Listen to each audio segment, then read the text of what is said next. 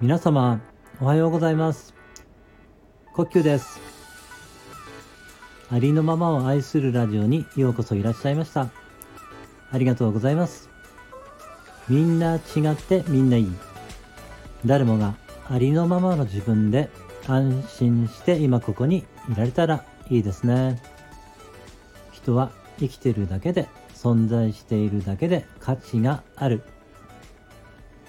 はい今日もよろしくお願いします。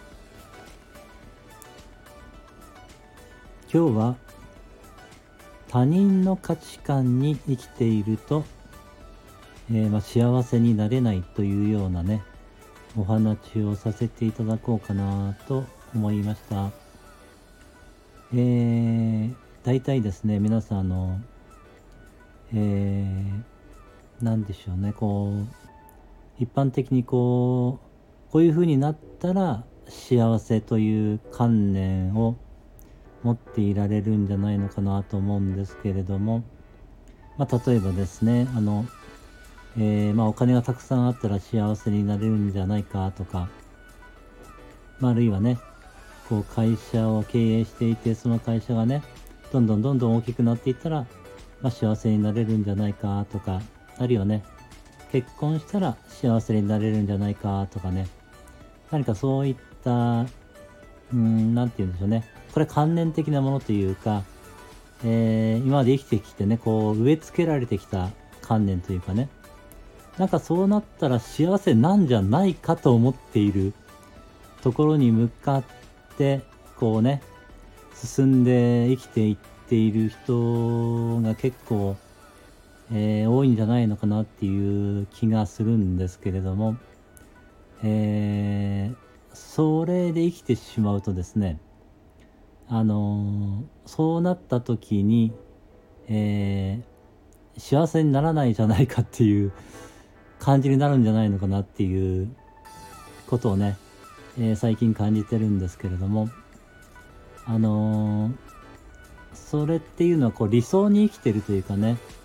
えー、まあ、一般的に、こうだったら幸せになれるというようなね、えー、その理想像みたいのはあると思うんですけれども、えー、人はね、あのみんなそれぞれ、えっ、と、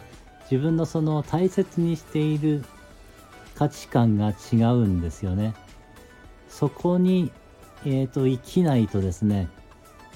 あの幸せになれないというか、その自分のね、えー、最高価値というんですけれどもそこに生きている時に初めて、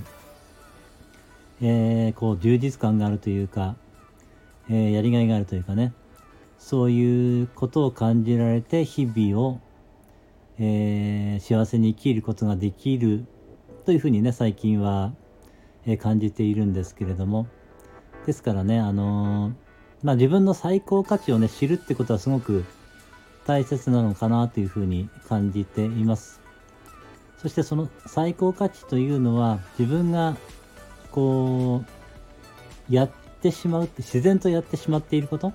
の中にあってこう何て言うんでしょうね、えー、気がついたらやっているみたいなね。あのー、無意識にやってしまっていることの中に、えー、ヒントが隠されていまして、えそれをねあまあ見ていくとその最高価値が分かってきて、えー、そこに生きるとね、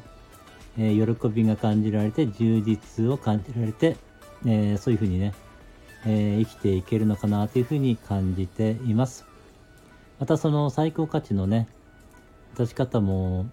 あのワークがありますのでそれもお伝えしていけたらいいなと思っています。え、今回はですねなんか今一つ伝えきれてない と思うんですけれども